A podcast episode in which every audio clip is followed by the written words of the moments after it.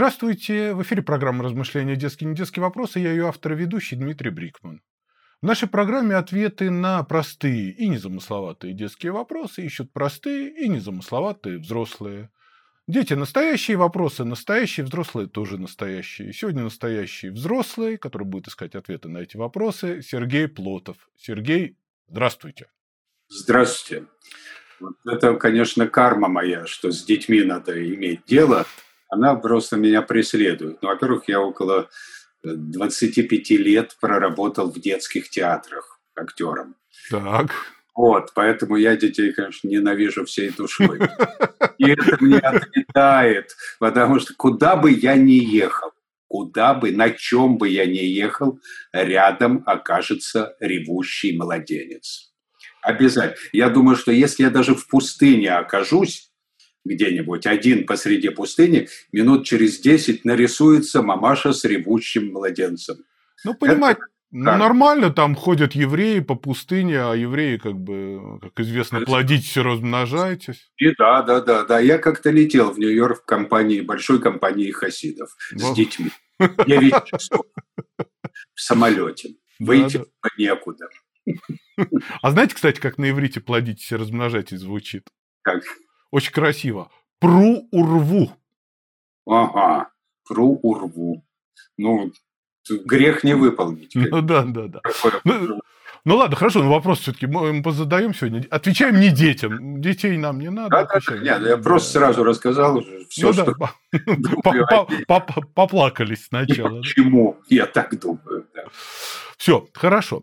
Значит, вы знаете, сегодня произошла интересная история. У меня есть какие-то такие традиционные вопросы, которые я обычно задаю. А тут я решил сегодня, ну, начну я с какого-нибудь такого простого вопроса, такого вот совсем прост, простенького. Я его поставил, и я вот уже сейчас садился, и тут я понял, что этот вопрос, иногда бывает в детских вопросах, они вдруг, появля... вдруг в них плывает какой-то другой план, и становится совсем все не по-детски. Вопрос очень простой. По нынешним временам как бы совсем непростой. Девочка 8 лет. Почему мы не летаем? Да. А, а... Не Катя Кабанова спрашивает девочку, не Катя Кабанова зовут. Нет, нет, Вол. нет. Я, я, не, я вам сейчас объясню, почему я, мне этот вопрос как бы не, не про Катю Кабанову. А, давайте заменим в этом, в этом вопросе одно слово. Почему мы не летаем на, на слово «почему» на слово «для чего»? Для чего мы сейчас не летаем? Что нам надо сейчас сделать в это время, пока мы не летаем? Видимо, сейчас мы не летаем для того, чтобы как-то разобраться с тем, что на Земле, потому что там можно уйти в какой-то улет, не, не зря же говорят, да, вот улет, вот я улетел. Ну, возможно, мож, будем воспринимать это как а, такое условие для того, чтобы разобраться внизу, и тогда уже разобравшись, снова начать летать.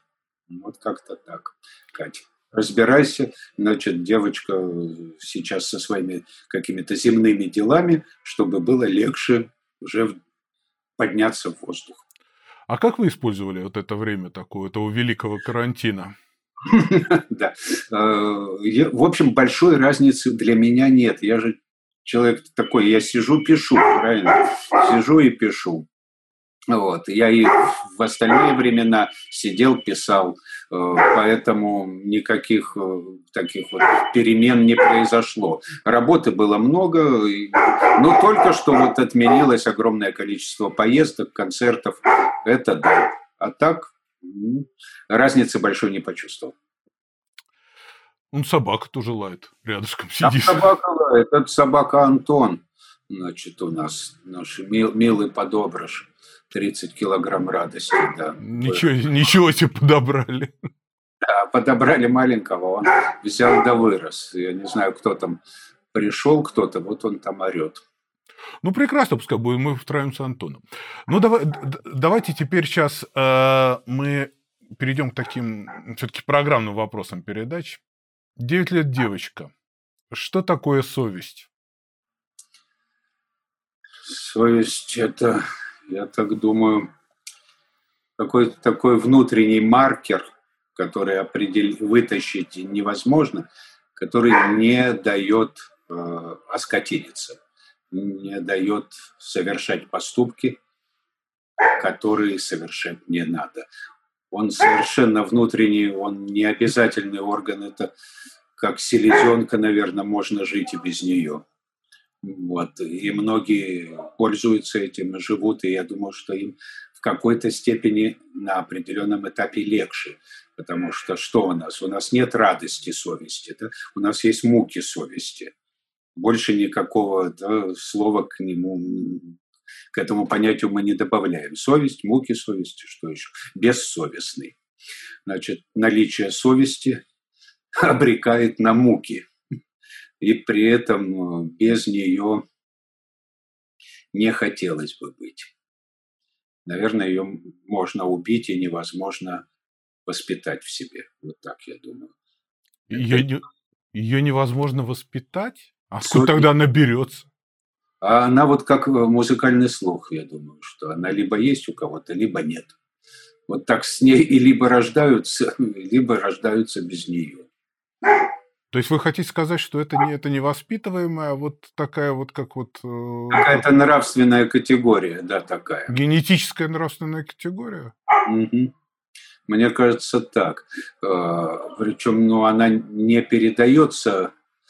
Я думаю, что, кстати, о генетической вряд ли. Э, ведь у, у совестливого человека вполне может родиться бессовестный ребенок, правда? Это как интеллигентность. Интеллигентность не дворянство, оно не передается поколениями. У интеллигентных людей могут быть неинтеллигентные дети, и наоборот, в неинтеллигентной такой семье может возникнуть человек, для которого совесть действительно является очень важным. Вот, наверное, совесть и интеллигенция, тогда мы вот так соединим эти понятия. Ну, давайте соединим. Десятилетний Давай. мальчик. Десятилетний мальчик и э, израильский мальчик, я это подчеркиваю, это важно, он спросил, а что такое интеллигент? Мы, вот вы, вы много ездите по миру, и как бы и прекрасно знаете, что слово интеллигент во всем мире это ну вот образованный человек. Да, да, да. да. Это то, что у нас называется интеллектуал. Ну, скажем так, да интеллектуал, эрудит, человек не физического труда, да, относится вот эта вот э, сраная интеллигенция, то, что вбивалось в нас, да, вшивая интеллигенция обязательно. Я знал э, и знаю людей, которые люди физического труда, но при этом они абсолютно интеллигенты. Я знаю кучу жлобов, занимающихся не физическим трудом. Вот тоже такая категория. Вот это Совесть входит в понятие интеллигент, это одна из обязательных составляющих этого понятия. Но, то есть интеллигента без совести, наверное, не может быть. Совестливого человека, неинтеллигентного, да, можно вполне встретить. Вот э, любопытно, у меня отец был абсолютный интеллигент, который, ну, очень переживал за остальных. Вот все вот эти качества, такой чеховский такой персонаж, а, ни мне, ни сестре это не передалось. Хотя и сестра, и я, мы занимаемся вот тем, что как, как бы интеллигентской работой. Да? Там, она была искусствоведом, я вот, драматург, сценарист, поэт и так далее. Вот. Но вот это не передалось. То есть я вот вы не интеллигент? Я нет. Я интеллектуал, эрудит, эстет, умница, но я не могу подставить, например, правую щеку, когда ударили по левой. Да? Я врежу в ответ. Э, такое вот. Так что это такое интеллигент? Вот все вы как-то вы определили. Я, говорит, я не интеллигент. А что тогда такое интеллигент? Это, видимо, человек, который чужое, да, чужой комфорт ставит выше личного. Вот очень сложно. Это же вопрос такой-то, вот хитрый мальчик, конечно. Я тоже думал, что такое интеллигент. Вот. Но, например, вот э, история с отцом, да, он закончил МГУ, очень любил Москву, а, и когда ему его однокурсник, член ГКЧП, Э, Осенев, поэт, да, такой там, э, на встрече выпускников предложил перебраться в Москву, я говорю, тебе все здесь сделаю. Он ему интеллигентно ответил, что извини, но я не могу принять от тебя вот такой э, подарок, потому что я не разделяю твоих взглядов. При этом я точно знаю, что он очень любил и хорошо знал Москву, но не уехал. Вот это ему не позволило. Да. А, вы, а вы бы поехали? Я бы задумался. По крайней мере, он не задумывался. Вот так вот. Черт его знает. Это Давай... такой вот пример, да. Давайте тогда сейчас такой, ну вот, простенький вопрос для вас, по крайней мере. Вы пишете. А, вот вы сказали, что вот вы сидите и пишете. Да, сижу. Восемь лет мальчик. Зачем читать книги? Современный мальчик. Зачем ему это? Зачем это им надо? Информации море, интернетов море, фильмы 3D, 4D, 5D, 6D. Да, да. Зачем читать книги? Я могу только из личного опыта, я же не могу стать вот восьмилетним не, вы, вы... мальчиком. Для чего я читал книги? Да? Для меня это возможность одновременно находиться здесь и еще в каком-то мире. Нет ничего интереснее для меня, чем посещение других миров, узнавание других способов жизни, узнавание мыслей других людей. Это вот такое интересное подглядывание. Но если в кино мне предлагают уже готовый вариант, да, вот такая вот она, Анна Каренина, показали мне – и все. Если я не читал книгу, то я скажу, ну да, такая, хорошо, ладно. Но если я прочел книгу, у меня уже сложилась своя история. И я так могу совпасть да, с тем, что мне уже выдали готовое. Может это не совпасть. То есть у меня больше шансов представить, чем то, что мне могут показать. У меня больше вариативности, когда я читаю книгу. Есть книги, например, которые, на мой взгляд, и персонажи, которых невозможно экранизировать, потому что они настолько у каждого свои.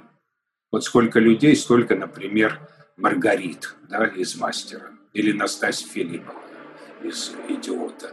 Это вот такие вещи, которые, когда авторы попали внутрь тебя, и только там живет этот персонаж. И как, кого бы ни показали, это может быть ну, слегка похоже, но не попадет все равно. Вот так. Это, это да, путешествие по мирам. Кино ты получаешь готовый продукт, за который ты не отвечаешь. Ты пришел в ресторан, и у тебя там комплексный обед. С книгой ты можешь выбрать любое меню и получить его.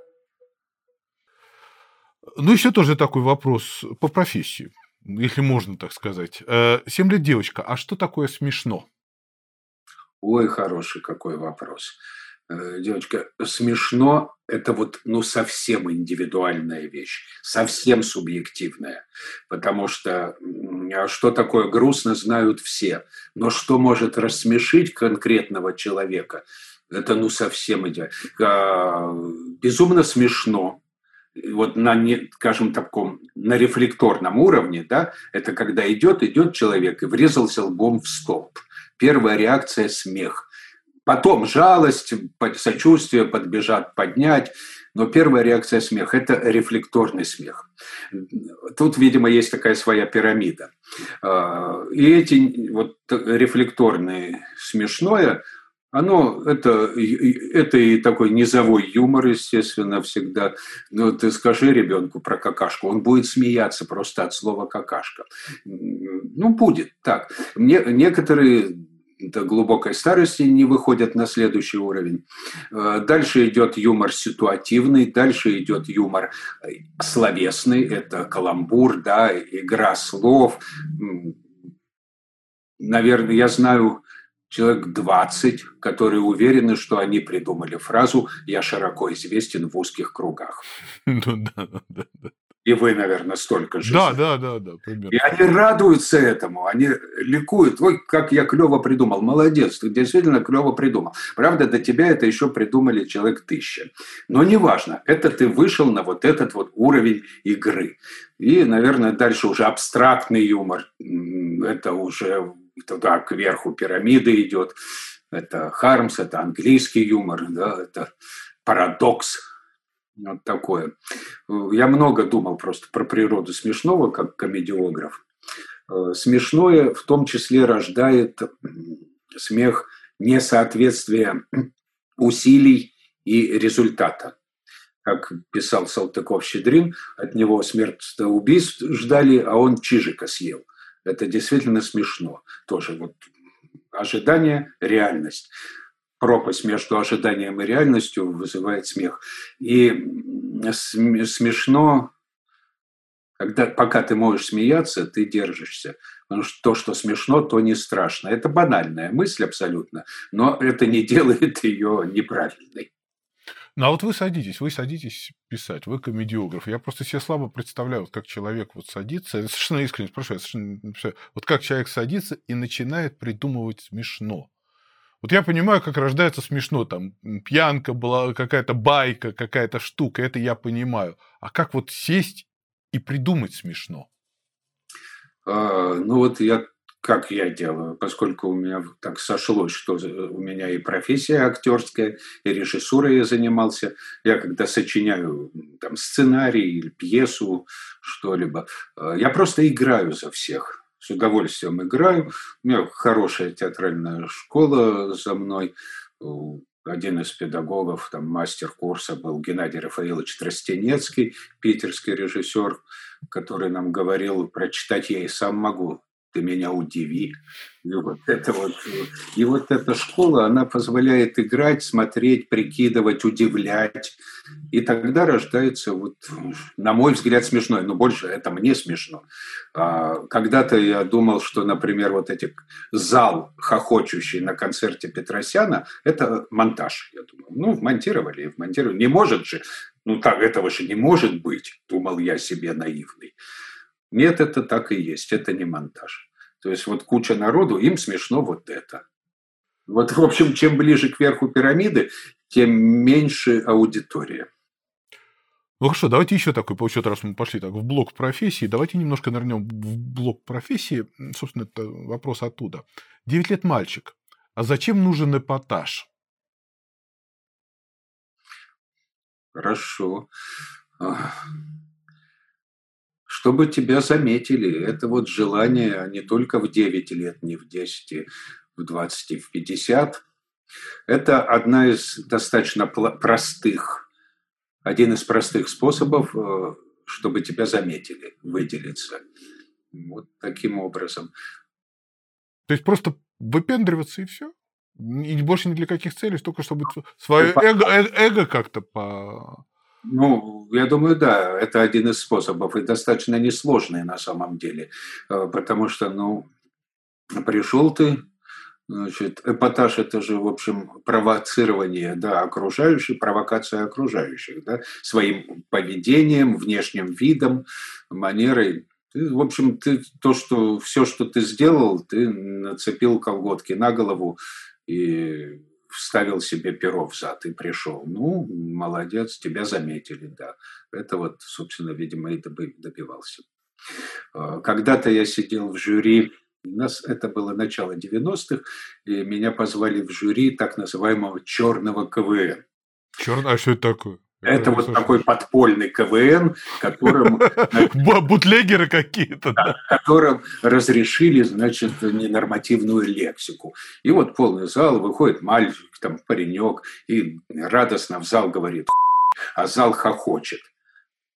Ну, эпатаж, да. И что? Спрашиваю его. И, ну, я знаю, да. И ради и... чего? Все. Ради вот этого. То есть дорвались, можно выйти, сказать, а больше сказать тебе нечего. Получается. А, ну... На этом ты и закончил. Это к вопросу о том, что я, в общем, достаточно нормально отношусь к ненормативной лексике. Во, во, вот вы просто подошли к этому вопросу. Часто пользуюсь, но не часто, но то есть тогда, когда это необходимо. Для меня это э, степень накала языка, вот грань, когда просто нормативной лексикой не выразить ту эмоцию, которую мне надо.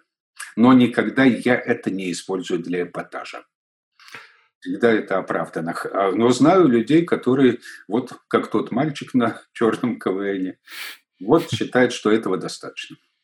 А, 11 лет мальчик. А почему одно слово прилично, а другое на ту же тему э, неприлично? Вот если бы вы сейчас сказали пиписька, то как бы все нормально. А если вы сказали вот то слово, которое нам придется запикивать, чтобы Роско, Роскомнадзор потом на, ну, разрешил показывать вот, э, вот это видео... Я даже артикулировал то... не сильно, чтобы вот Да, да. А вот э, почему вот это, вот это слово можно сказать, а это слово нельзя? Мне как кажется... вы объясните мальчику это? Мальчик – это результат некоего договора сообщества людей, многолетнего договора, что вот это слово мы будем считать неприличным. А здесь мы найдем эвфемизм. Причем в, во многих случаях э, эвфемизм нам, для меня, например, звучит пошлее, чем исходный продукт. Потому что это уже попытка как-то, ну вот, понимаешь, это скажу, это как точечки, да, вот в тексте. Поставили точечки. Ну, мы же знаем, что это, здесь стоит это слово. Что ты точечки ставишь? Ты таким образом, кстати, гораздо больше акцентируешь внимание на этих точечках. Так оно пролетело бы и пролетело бы себе. А так вот у меня тут точечки. Поэтому ты это делаешь, да, но при этом как-то похихикиваешь и прикрываешься, дескать, ну я не совсем это делаю. Ну делаю уже прямо, что там. Ну, насколько я понимаю, а вот понятие ненормативной лексики – это в основном российская история. Да? В английском языке есть ну, сниженная лексика. Ну лексика ну, да, да. не для переговоров, но а так э, она не, не так табуирована. Ну, говорит и говорит человек. Вот. У нас тоже богатый э, арсенал так, сниженной, да, грубой лексики, арго такого. Но он, оно не является ненормативом при этом. И как мы сейчас видим уже и на уровне правительств, в общем, Феня начинает брать свое. В, общем, в уголовной среде рано или поздно все равно начнешь петь по-сейски. Ну вот давайте мы сейчас резко повернем э, и э, спросим э, такой вопрос. А, ну вот, вот он, вот. Девять лет мальчик. Что такое Бог? Кто? Бог? Что, да. Вот тоже, это вот как, как и смех, тоже крайне индивидуальная история. Для, не, давайте вот, э, для, вот а, совершенно конкретный человек передо мной сейчас сидит, и вот для вас лично. Для кого другой, я понимаю, что для меня и для вас это будут, раз, скорее всего, разные понятия. Совершенно. Да. А вот, вот ваше, ваше, ваше определение для вас. Я что понимаю, что вы об эту, на эту тему размышляли и думали, конечно. У меня это, это, это субстанция, да, это философская категория, называется ВКО. Я ее для себя называю верхний креативный отдел. Э, для себя я придумал, что есть некий креативный отдел наверху, который сочиняет судьбы людей, делает повороты в их судьбах, там могут меняться сценарные бригады. Вот в этом году у нас в ВКО поменялась сценарная бригада, я чувствую, потому что э, там продюсер сказал, что так скучно-то? Что-то вообще какая-то мелодрама идет. Да, да, давайте движухи добавим, давайте экшена какого-то, хоррора врубите. Поменяли бригаду сценарную, и появился, значит, вирус и все сопутствующие дела. Вот это ВКО, в общем, врубило. Мне вот интересно так себе представлять. А на кого работает это ВКО?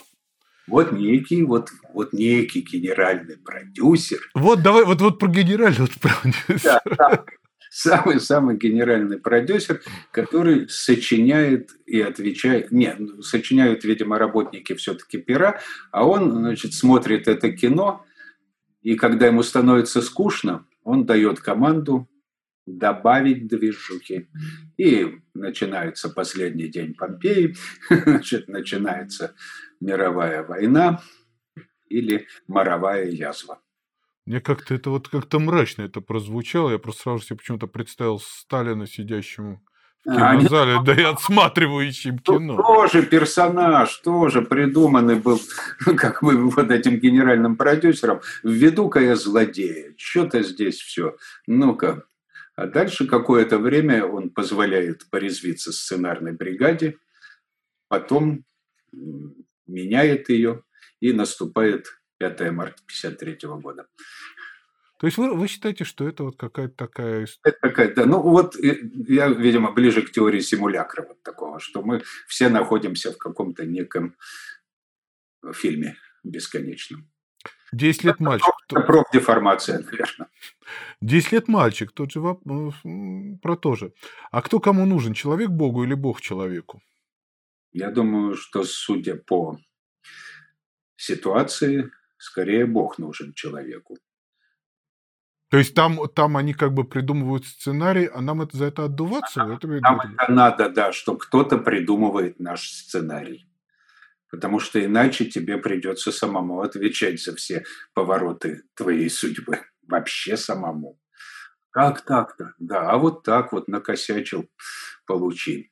Вот. А так, ну, так есть некая верхняя сила, которой можно и поплакаться, да, и что-то попросить. Ну, в общем, некий, не старший брат, наверное. Ну, наверное, это такой все-таки образ такого отца такого, которому можно пробежать, который может по башке дать и все. Но люди бегут к нему. Наверное, это проецировалось от образа все-таки вот некого отца. Тем более, что женщина там не присутствует, да, отец, сын, святой дух, все мужского рода. В общем, да. Есть, есть такой вопрос. Или, там, или Саваоф, да, тогда.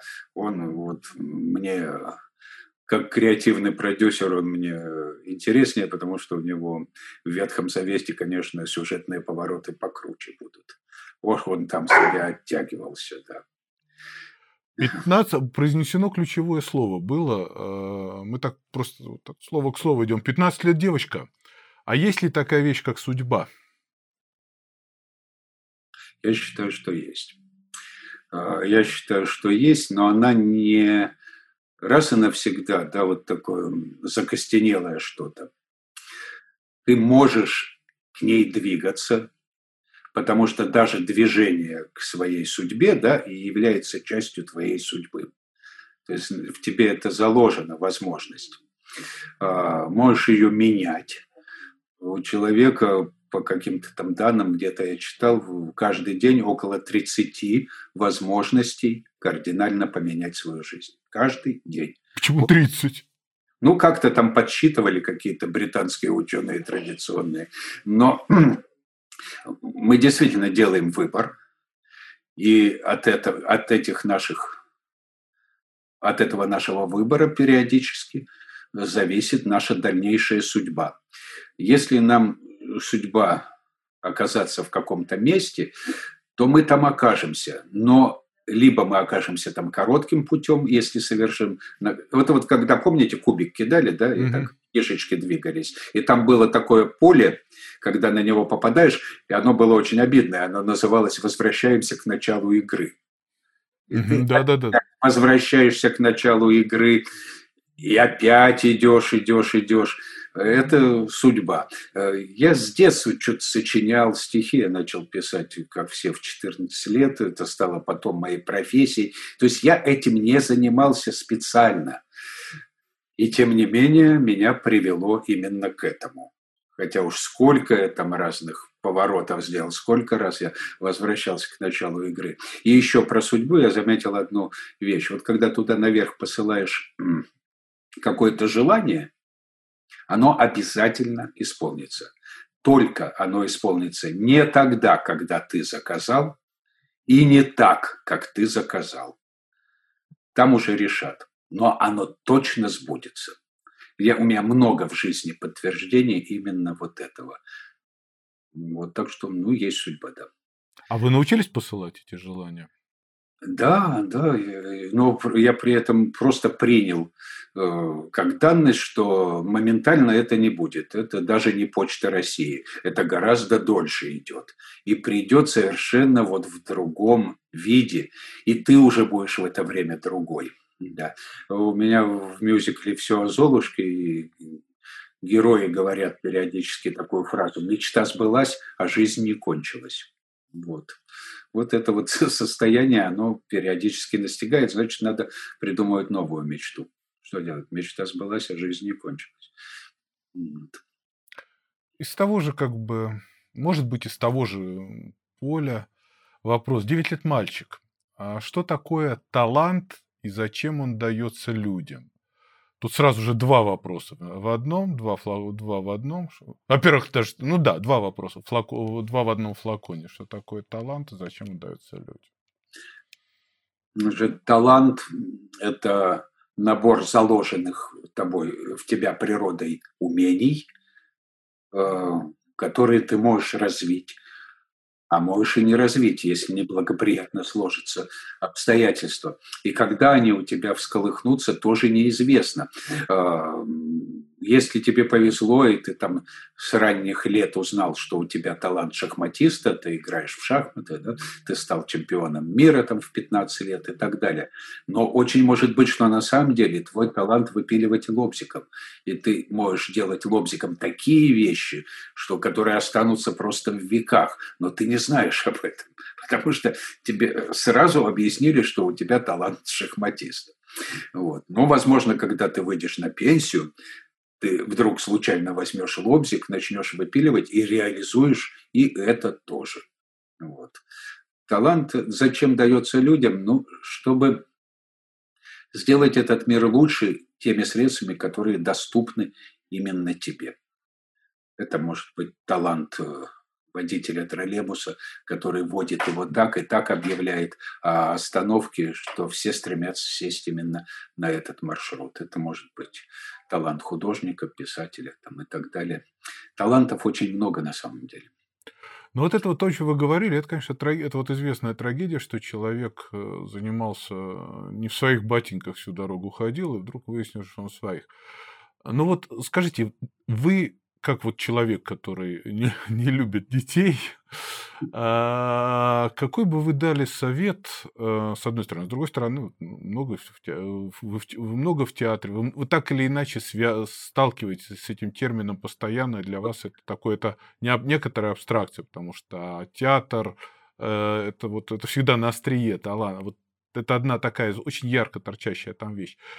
Э, но я не про театр говорю. Как, какой бы вы дали совет родителям, Э, или людям, нащуп, как нащупывать талант у детей или у себя? Значит, э, начнем с э, родителей. Да? Я бы настоятельно посоветовал родителям не использовать детей для реализации их родительских неосуществленных мечт. Если мама или папа мечтали быть фигуристами и гитаристами – они, конечно, попытаются, а, а сами не стали, да, впихнуть это в ребенка. Но поверьте, у ребенка могут быть совсем свои планы на свою дальнейшую жизнь, куда не входит ни гитара, ни фигурные коньки. Верьте ему, слушайте его, помогите ему заниматься тем, что будет приносить ему колоссальное удовольствие. Да? Займись любимым делом, никогда не будешь работать. Прямо, ну вот это так и есть. Э, вот, э, о театре, вот вы говорите. Ну, я прямо скажу, что я все время вот считал, что у меня, я должен реализоваться как актер. Да? Как актер я весьма средний. Но как драматург, как сценарист и поэт я гораздо выше среднего. Поэтому все равно меня привело туда. Но многолетняя работа актером как раз помогает мне в реализации вот того, для чего, как я сейчас понимаю, я и был сюда заброшен. Мы к этому вопросу еще вернемся, для чего вы сюда были заброшены. Скажите, а вот э, какие таланты Сергея Плотова? Вот это, это, это же, мне кажется, что это абсолютно правильно и легитимно, что человек знает свои таланты. Ну, да, на данном этапе. Это слово, да, это работа со словом. Я со словами русского языка могу делать все, что угодно. Э, вообще. С любым пластом языка. От э, речи профессора филологии до речи уголовника, я владею этим в совершенстве. Все, что связано с языком. А это уже стихи, диалоги, да, потому что, ну, не секрет, что во многих сериалах все говорят усредненным сериальным языком. Да. У меня такого нет. Я знаю, как говорит человек определенный. Социальной категории, определенного эмоционального состояния и так далее. Какой-то мне прислали править сценарий вот недавно, в наши дни. И там 12-летний ребенок, один из героев говорит «крибли, крабли, бумс». Я просто сразу завернул эту историю, потому что не может сегодняшний 12-летний ребенок помнить дядю Колю Литвинова. Это помнит сценарист и пытается впихнуть вот это в ребенка. Иди Послушай, как говорят сегодняшние дети. Язык безумно живая структура. И очень интересно мне смотреть, слушать то, что говорят сегодняшние подростки, молодежь. Больше того, сейчас он в таком темпе развивается, что то, что было да, мейнстримом э, полгода назад, сегодня уже отстой. И уже принято говорить вот так. Ну, за этим следишь просто как с хоккейным матчем, как все летает. А вы можете в батле участвовать, вот в этих вот модных этих развлекухах? А, видите... Ну, вот Я это... имею в виду, не, не хотите, а можете. Можете ли вы? В принципе, наверное, могу, потому что техника позволяет. И для этого вот... Поэтому у меня это не вызывает ощущения чуда. А, я, вот как бы задача, да, давайте вот мы вам дадим задание, а вы через полчаса на эту тему выдадите стихотворение. И ты выдаешь стихотворение, все такие, ё-моё, это, это очень легко на самом деле. Это фокусы, это, это такие фокусы, это как вот это вот. Да, да, да, да, да. На самом деле для человека, владеющего техникой стиха, это просто левой пяткой. В это время можно еще и слова говорить какие-то и записывать параллельно что-то. Вот. Но это вот для публики это является чудом. Ну, могу, но не хочу. Хорошо, давайте, э, э, вы сценарист, вы вживаетесь, не вживаетесь, вы становитесь разными героями, вы проигрываете разных героев, вы актер, вы тоже в них как бы врать. Вы ездите по миру, вы очень много двигаетесь туда-сюда, из страны в страну, постоянно, как только вот начнут летать самолеты, там, где Сергей Плотов, он либо тут, либо совсем не тут. Да, э, жду это. Да. Девять лет мальчик. А что такое национальность? Ага. Это тоже достаточно. Вообще все вот эти определения, мне кажется, это все равно результаты неких долголетних договоров да, договариваний людей. Да? Вот, что это, договор, договор, договаривание. В общем, как люди договорились, что вот такая культурная общность с общими какими-то да, культурными наработками, живущая в определенной, на определенной территории, будет называться так. Она так называется. Ну, на здоровье. То есть это все очень условно, на мой взгляд. А, а уж я не говорю о том, что сейчас, когда мир вообще весь перемешался, как определить национальность? Я не знаю про свою национальность, например, потому что по семейным легендам у меня дедушка цыган по материнской линии, а по отцовской прабабушка латышка. А что там еще намечено? И кто я? Да никто. Ну вот я человек, собственно. Вот так. Э, договор, условности, условности, мальчик, договор. Что вот э, люди вот решили называть так. Программный вопрос передачи. 6 лет мальчик, 15 лет мальчик, 15 лет девочка, 34 года мальчик. Что такое любовь? Любовь или влюбленность? Будем разделять. Вопрос такой, нет, любовь. Знаете, влюбленность это как бы проще. Вот что такое любовь? Это когда ты, сохраняя себя, получаешь еще одного себя, но в лице другого человека. И когда ты для кого-то становишься им же. Потому что вот эти вот дела, я, ты моя половинка, да, вот это, они меня все равно лингвистически да, на слух напрягают. Что это за паралимпиада такая? Такие две половинки ходят. Я их просто представляю сразу. Мне жалко. То есть это собираются два ущербных организма и составляют что-то из себя. Но из двух ущербных организмов можно составить только третий ущербный. И когда там человек объясняясь любви, говорит, я тебе подарю всего себя, отдам тебе всего себя, да нахрен ты нужен весь? Я, мне с собой разобраться. Я себя-то еще не знаю, а мне еще кого-то навяливают, пусть даже и симпатичного. Мне кажется, что любовь – это возможность подарить человеку его, его самого. Потому что со стороны тебе видно, вот подарил, увидел и подарил человеку его. И он будет благодарен. То есть любовь – это подарить человеку его. Его это, это, это будет внук. Э, мы просто, знаете, я, я просто приготовил следующий вопрос, но вы к нему меня подвели. Это бывает. Так, знаете, это как бы... Хорошо, да, реп, реплику дали. Эм, мы же репетировали. Да, ну мы же, мы, мы же никому не расскажем, что мы сидели, и я вам, да, мы же два часа договаривались, я вам давал ну. вопросы, вы знали про это все. Никому не расскажем. Три года... Да, да, все записано, да. Только, только не показывайте листок никому. Три года мальчик что ты можешь подарить мне? Я хочу все. Представьте себе, что вы вот тот самый э, креативный отдел или начальник этого, генеральный директор этого креативного отдела, и вы можете сделать э, подарок мальчику. Любую, это может быть вещь, это может быть умение, это может быть талант, это может быть понимание, это может быть, я не знаю, дворец, все что угодно. Но одну вещь, что вы сделаете? Я ему подарю свободу, внутреннюю свободу. Дальше он обретет все, что хочет, будучи внутренне свободным. Мальчик свободен. Что такое свобода? А, при, возможность принимать те решения, которые, и тут мы возвращаемся к первому вопросу, которые тебе, которые не противоречат твоей совести и которые тебе хочется делать. То есть свобода – это э, возможность идти за совестью? Э, возможность сделать те вещи, за которые не будет стыдно, и которые тебе хочется делать. При условии, что да, стыдно не будет.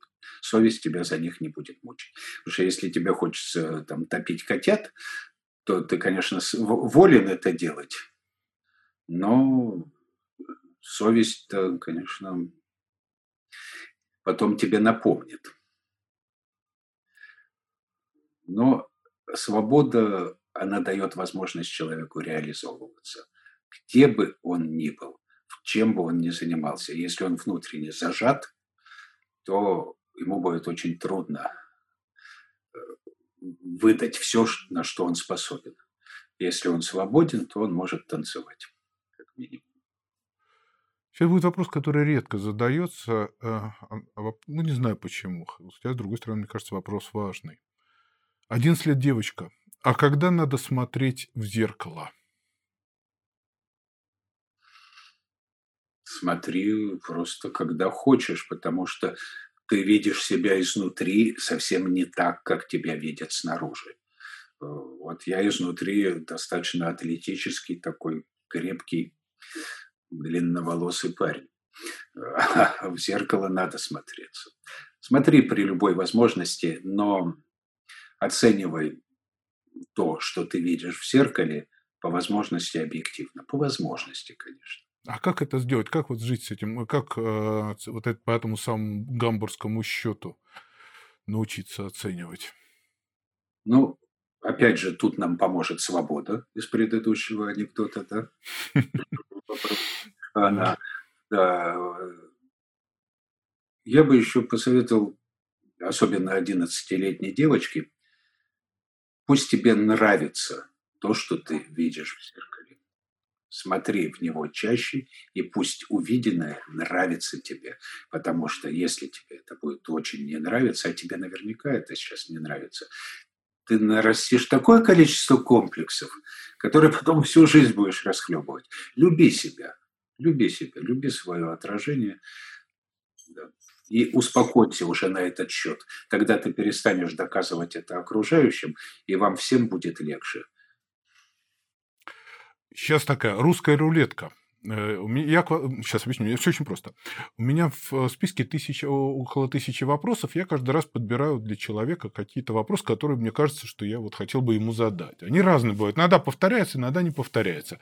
А, сегодня в этот раз у меня собралось 120 э, вопросов. Цифру назовите. Русская рулетка играем. 17. 17. Было. Это про национальность. Попали. Хорошо, ладно. Тогда по количеству пальцев 26. О, ну вы попали. Девять лет девочка. А что такое сон? Сон? Да. Ой, Мишка, во-первых, это очень хорошо. Значит, будет ответ развернутым. Значит, на мой взгляд, человек становится взрослым, когда начинает жалеть, что не спал в детском саду днем. И пытается наверстать это сейчас. Ну, а тогда-то он... Вот. Поэтому сон – это... Нет, что это? А что это? Интересно. Это, это такое кино, твое, опять кино, да, все. То есть профдеформация сильная, да. Ну, вы, ну, как бы уже начали с этого, с креативного э, отдела. Да, это твои личные фильмы, это фильмы, увиденные на обратной стороне век. Они самые интересные, они самые трогающие тебя, потому что ты постоянный участник этих фильмов. Как со временем ты научишься управлять с нами. Вообще это загадочная история. Вот, например, у меня есть какой-то город, в котором я точно никогда не был, который мне периодически снится. Я знаю там, как, где расположен вокзал, почему-то я на поезде туда все время приезжаю, куда мне с него надо идти. У меня там есть определенные друзья, они там есть, они из сна в сон переходят. Э, вот. Я их навещаю, я им радуюсь, но этих людей в жизни у меня никогда не было. Вот. Что это такое? Понятия не имею. Откуда это набралось? Не знаю. Вот. Такое, это такое мое личное интересное кино. А еще там есть э, какие-то странные летательные аппараты и странные птицы. Что-то среднее между грифами и пеликанами. Но город этот достаточно северный, потому что там есть что-то типа моря, э, в котором плавают льдины. Вот такая фигня. Что это? Черт его знает. Но это мое кино, и мне его интересно. Я когда туда снова попадаю, я думаю, о, хорошо, вот заскочил, сейчас пойду пройдусь, посмотрю. А, а, а как часто вы там оказываетесь? Не очень часто, ну, где-то, может быть, там раз в год, может быть. Вот так вот. Но я знаю, где там книжный, и я туда зайду еще в книжный, там что-то посмотрю, какие-то новинки. Вот это, видимо, осталось еще с тех пор, когда книги были дефицитом, и надо было за ними охотиться. Там хороший набор есть. Пять лет мальчик. Если кошка окатилась, а человек тогда что? А человек тогда за ними ухаживает, за этими котиками. Не-не-не, понимаешь, не-не, слово, слово какое. Я, я, вы сказали, что вы как бы вот, вот, вот, вот тест на русский язык. Продолжая, если э, э, это... Если вот, я, да, продолжите. Да, вот тогда он очеловечился все-таки в конце концов. Да. Или оребячился. Оребячился. Оребячился, да. А, Вопрос, который есть в каждой у нас передаче в последнее время. Шесть лет мальчик. Э, купим волшебную палочку. Представьте себе, что у вас есть трехзарядная волшебная палочка. И вот то самое крибли крабли бум сказать, да? А вы можете сделать раз, два и три. Три желания. Понятно. Значит, думал я об этом. Думал я об этом с детского возраста. Да. Когда была популярна книжка «Шел по городу волшебник» угу. про волшебные спички. Больше того, доходя до улицы Коробок, я все-таки ломал на всякий случай. Да, да, да, да. Проверяем, мало ли что. Но уже тогда я хитро придумал, какое будет первое желание. Значит, желание было, чтобы спички никогда не кончались. Это не это, это как-то как это самое, да. то самое, это все придумали. Да, все придумали. Это, это, это, это, это раз. Да-да-да, поэтому первый э, взмах палочки будет, чтобы взмахов возможность была бесконечная. Нет, давайте, не, вот, э, вот я, я вот с этого момента начинаю... Да, это нет, этого нет. Три желания, три желания. И вы знаете, что все, и на этом закончится волшебная палочка. Да, хорошо. В принципе, тем, что я сейчас имею, я доволен. Я вот как раз занимаюсь любимым делом в любимом городе и так далее. Я бы тогда себе каких-то личных умений на загадывал. Например, я бы загадал себе музыкальный слух и умение играть на э, музыкальных инструментах. Вот. Я бы заказал себе возможность путешествовать по всему миру, увидеть все уголки планеты. Вот. И третьим желанием я заказал бы все вот эти же возможности для своих родных и близких. Давайте попытаемся. Третье желание я бы вот подарил. Хорошо. Третье, э, про, продолжим эту тему. Э, мальчик спросил, а почему нельзя залезть в фотографию? Представьте себе, мы сейчас пофантазируем, что вы можете, у вас есть э, теперь уже не трехзарядная палочка, а трехзарядная э, камера. И вы можете с этой камерой, то есть там три кадра, это сложно сейчас представить, но были такие истории, когда в кадре, да, когда там были какие-то еще ограничения в камерах, вы можете сесть в машину времени, который перемещается вот по всей линейке, туда, обратно, вперед, назад.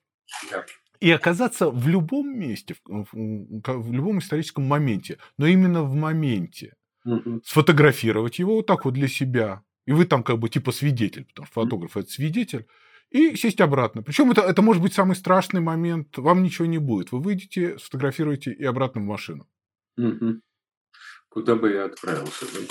Да. Я, ну, я бы отправился первоначально где-то в середину 70-х годов в город Омск и сфотографировал себя подростка.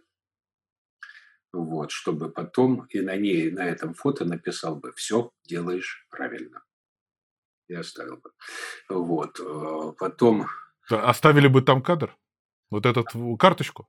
Да, карточку ему туда. Я знаю, куда засунуть. Там есть тайное место в подъезде, где сигареты хранятся, прячутся. Все, я туда засуну. Пусть, пусть знает, да, что все делает правильно.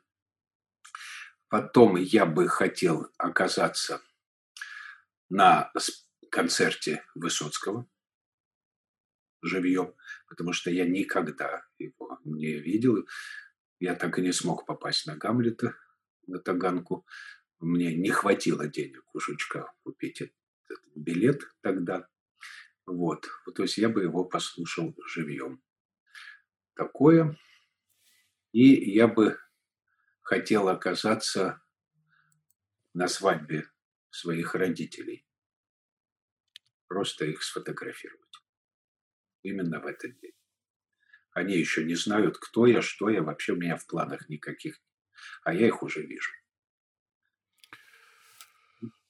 Скажите, пожалуйста, я сейчас не буду искать возраст ребенка, я помню вопрос наизусть. Эм, кто мне споет песенку обо мне? Вы сейчас сказали про Высоцкого. Я так понимаю, что для вас это очень, видимо, важный человек. Много, и он важный человек, и Галич очень важный человек, безусловно. Вот любая песенка, какая песенка про вас?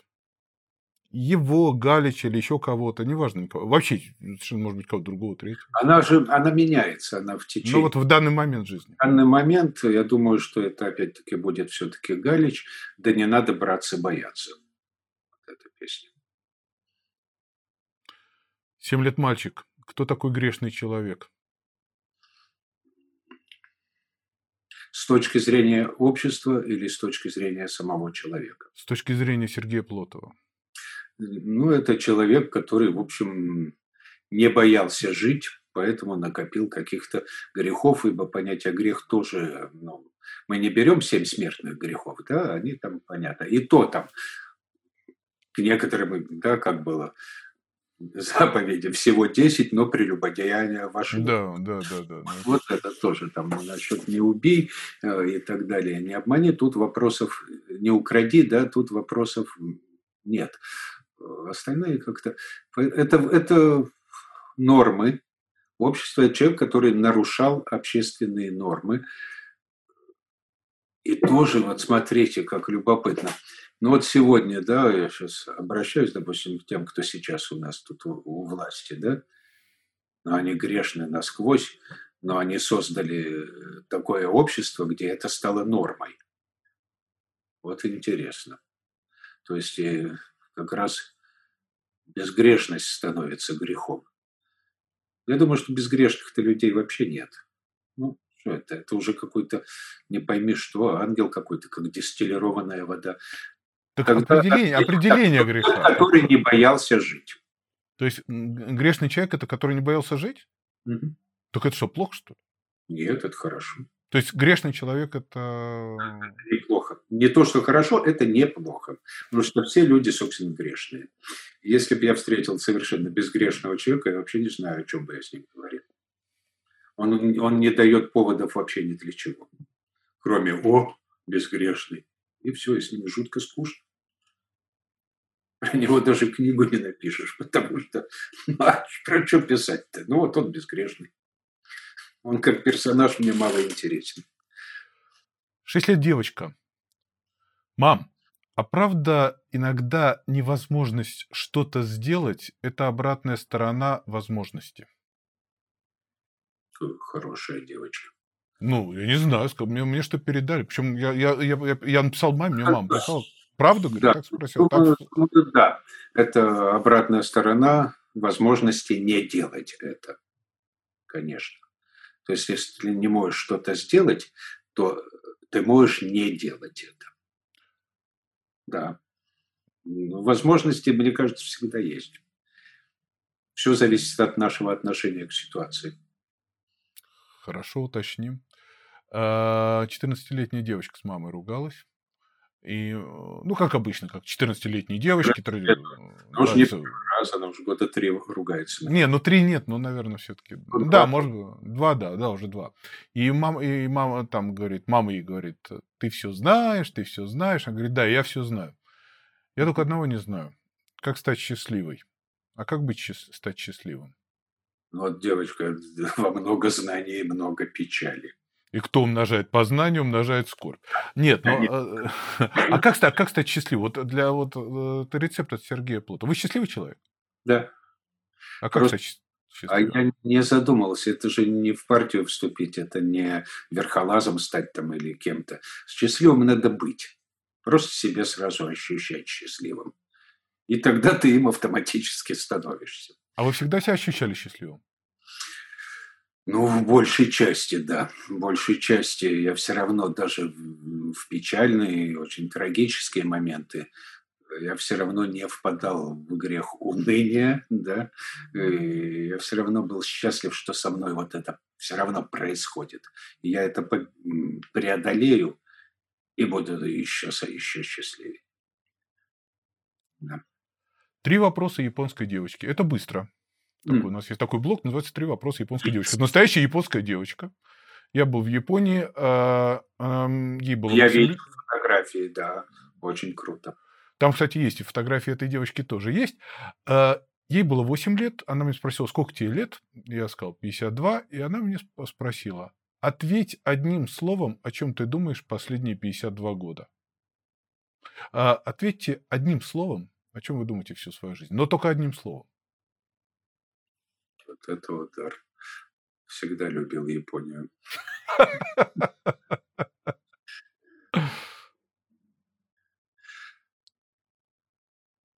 Э, ну, если слово вот будет такое, не кончайся. Это одно считается слово. Одно. Частицу не мы присобачим к нему, так? Да, да, да. Не кончайся. Девочка подросла. Ей исполнилось 10 лет, она мне прислала видеосообщение. Она стояла, вот он как вот будет девочка, японская девочка, она так руки не сложила, ну, как очень вежливо. А, и обратилась очень... Здравствуйте, Брикман-сан. Пожалуйста, ответьте на мой вопрос. И по-русски сказала. Назови свою жизнь одним словом.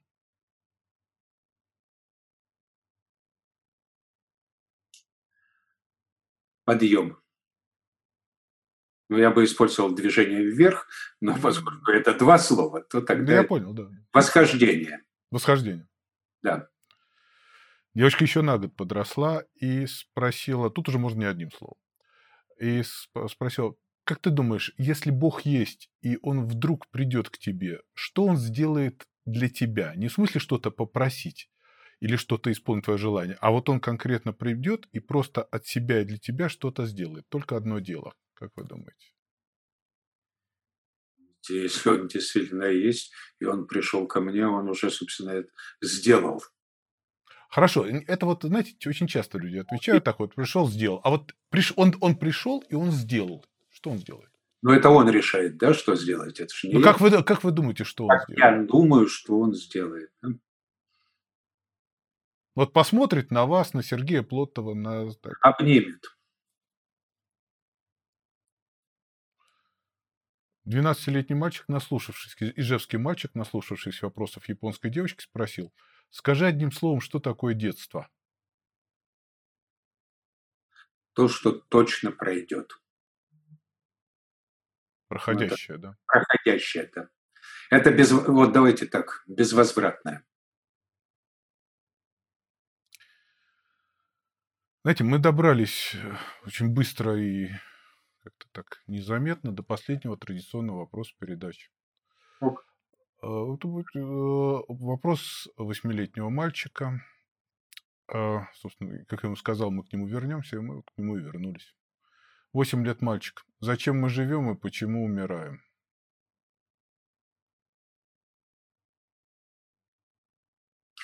А, мы живем, чтобы умереть не зря, а умираем, потому что выполнили свою функцию в этом фильме. Можно расшифровать и то, и другое. Значит, живем мы, чтобы наш уход оставил что-то после себя. Это может быть что угодно. Это могут быть дети, внуки, правнуки, дом, книга, э, стихи, музыка, картина, завод, отлично сделанные машины. То есть мы что-то делаем, чтобы после нас что-то осталось. Иначе все становится бессмысленным. Значит, и когда, в общем, считается, что мы сделали все, что могли на этом этапе, и дальше будет только хуже, то там верхний креативный отдел нас стирает, удаляет из этой ленты. Но остается сделанное нами. И это нормально. Потому что и жизнь, и смерть – это э, естественные состояния человека. Просто смерть – это финальное состояние да? но мы все равно идем к нему всю жизнь. И этот путь должен быть максимально продуктивным, интересным, ярким. Сергей, спасибо вам большое за этот разговор. Вам прямо я очень рад, что оказался вот в этом вашем цикле. Ну, до встречи. Я очень надеюсь, что в конце концов у нас будет возможность уже увидеться. Ой, я как надеюсь. Что мы там где-то пересечемся, либо в Соединенных Штатах, как это было, либо на обетованке, как это Где-нибудь, да, где-нибудь, где-нибудь увидимся. Мы закинем этот вопрос туда. В о, о, давайте мы дружно закинем вопрос. Давайте мы сейчас вот так дружно закинем. А, только, только чтобы как бы, как бы вот так сформулировать. Знаете, я Бабаеву язык забрасывать там в ВКО вопросы. Вот надо очень точно формулировать. Они, ребята очень креативные там креативные и при этом безумно конкретные. У них удивительный черный юмор, поэтому они как сложил, так и исполнят ведь на самом деле. И еще предъявят, вот, было записано так, да, все сделали по смете, все по тех заданию. Поэтому, чтобы наши встречи были частыми, интересными и не утомили нас. Спасибо, до встречи. До встречи.